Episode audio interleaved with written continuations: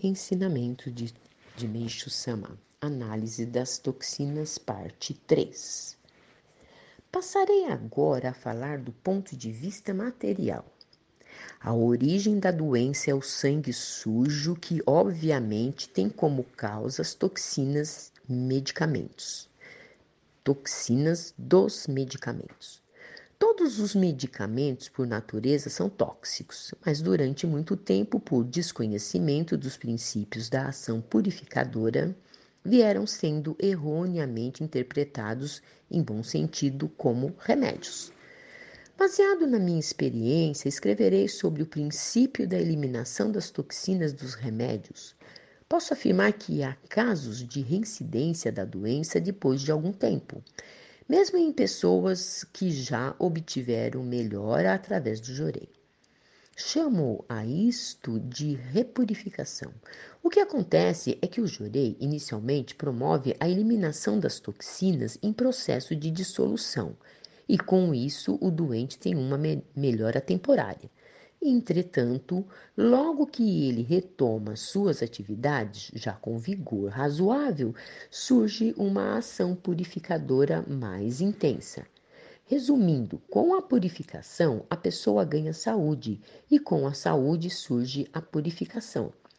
Pela repetição desse processo é que se obtém completo restabelecimento da saúde. A repurificação manifesta-se relativamente intensa através de febre alta e tosse forte, com a eliminação de antigas toxinas solidificadas em forma de catarro. Isso é perceptível pela densidade deste e pelo cheiro do remédio. Obviamente, alguns casos são acrescidos da perda de apetite e do enfraquecimento do corpo, podendo às vezes o doente partir para o mundo espiritual. O Criador fez o homem o senhor da terra e, por esta razão, criou alimentos suficientes para a sua subsistência, atribuindo sabor a cada um deles, e ao homem o paladar. Portanto, comer com satisfação aquilo que desejar é suficiente para o ser humano manter a saúde, sem precisar preocupar-se com assuntos complexos como nutrição assemelha-se ao desejo sexual cujo objetivo não é fazer outro homem.